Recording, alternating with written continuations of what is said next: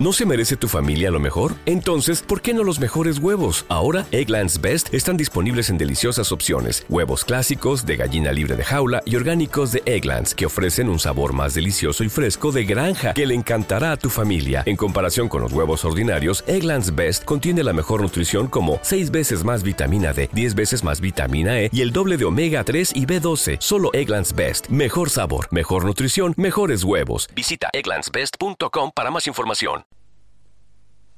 Bienvenidos viajeros, empezamos un nuevo episodio de Viajando sin planes.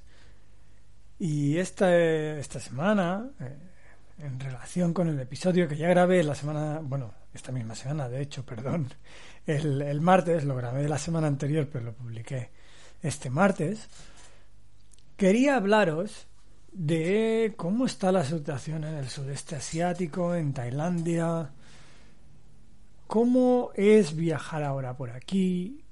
Si vale la pena, si no vale la pena.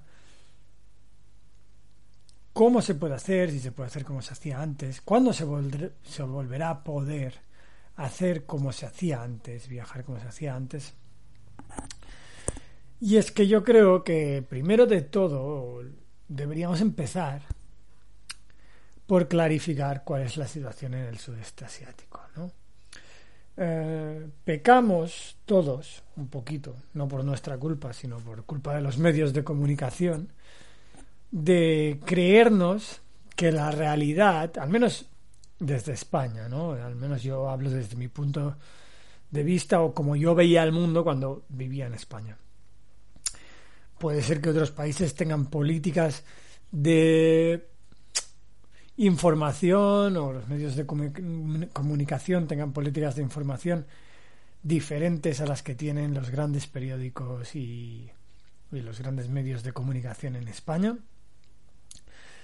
Pero, pero en general, en, en la península, la política es que se habla solo de España, de España, de España, de España, de España y un poquito más de España y de vez en cuando colamos algo de Israel algo de la Unión Europea y algo de Inglaterra, ¿no? ¿Qué quiero decir con esto? A ver, esto tampoco es una crítica a los medios de comunicación, porque me dan igual, literalmente, me, da, absurdamente igual, pero es más una aceptación de la realidad, ¿no? Eh, a nivel personal.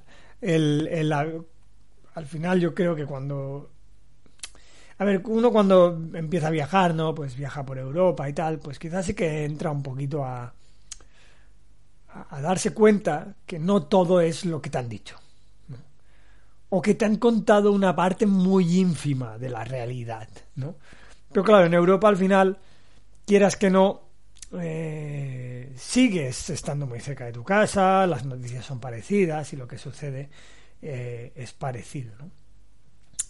Claro, esta realidad se agranda cuando se habla a nivel internacional, porque a nivel internacional, pues los medios de comunicación sacan muy pocas noticias, eh, normalmente las más trágicas, y no hacen el seguimiento que le hacen a otras noticias.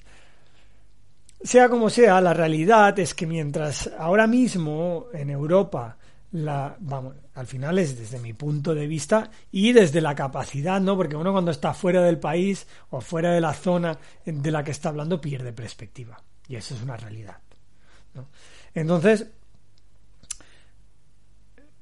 desde mi punto de vista o desde lo que yo puedo llegar a concebir por lo que me dice la gente por lo que me habla por lo que me comentan es de que eh, bueno, en España la vida ya un poquito, o en España, en Europa, eh, en países en los que ya se ha vacunado la gran mayoría de la población, la vida ya es un poquito normal, se puede cambiar de lugar, se puede viajar sin problemas, se puede...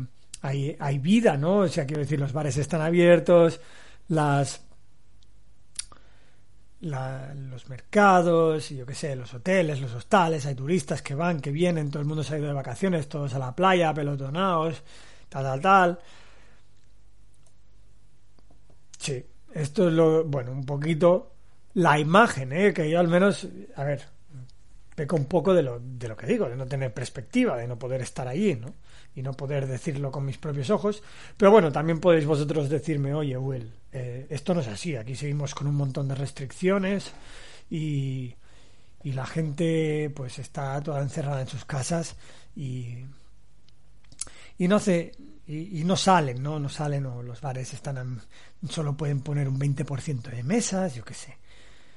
Sea como sea. Pero la realidad, al menos que yo concibo desde fuera de lo que está pasando ahora mismo en Europa, es que un poquito ya se ha acabado la pandemia. ¿no? Vale, sí hay pandemia, muchas noticias, mucha tal, pero bueno, un poquito ya eh, se vuelve a la vida normal, se vuelve al colegio, tal, tal, tal, no sé qué.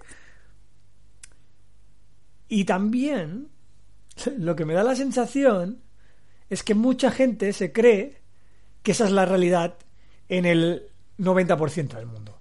Cosa que es mentira. Lo que pasa, que, que, lo entiendo, porque al final es a lo que juega, o sea, al final es lo que venden los medios de comunicación. Cuando las cosas están arregladas, arregladas en Occidente, el resto del mundo importa un carajo. Importa tres narices.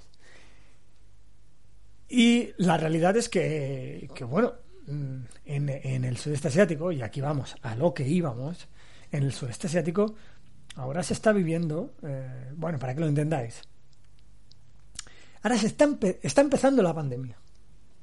Claro, que, que a nadie le sorprende. Ahora mismo le sorprenda, perdón.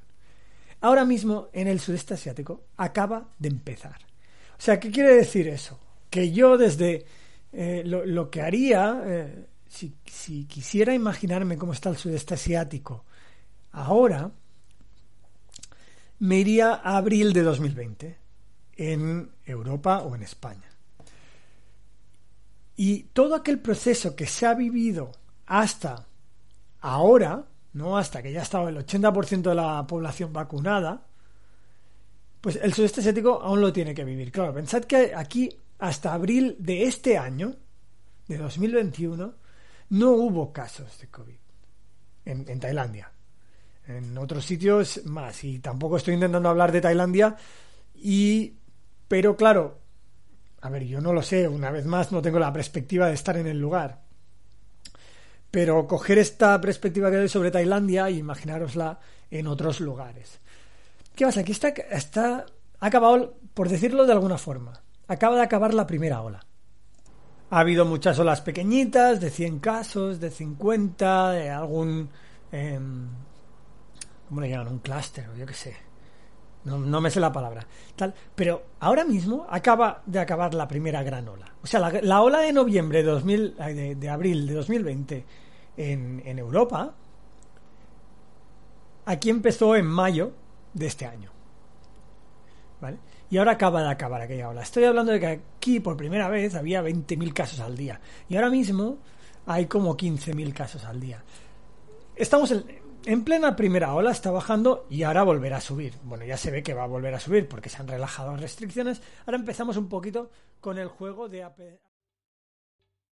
¿Te está gustando este episodio? Hazte fan desde el botón apoyar del podcast de Nivos. Elige tu aportación y podrás escuchar este y el resto de sus episodios extra. Además, ayudarás a su productor a seguir creando contenido con la misma pasión y dedicación.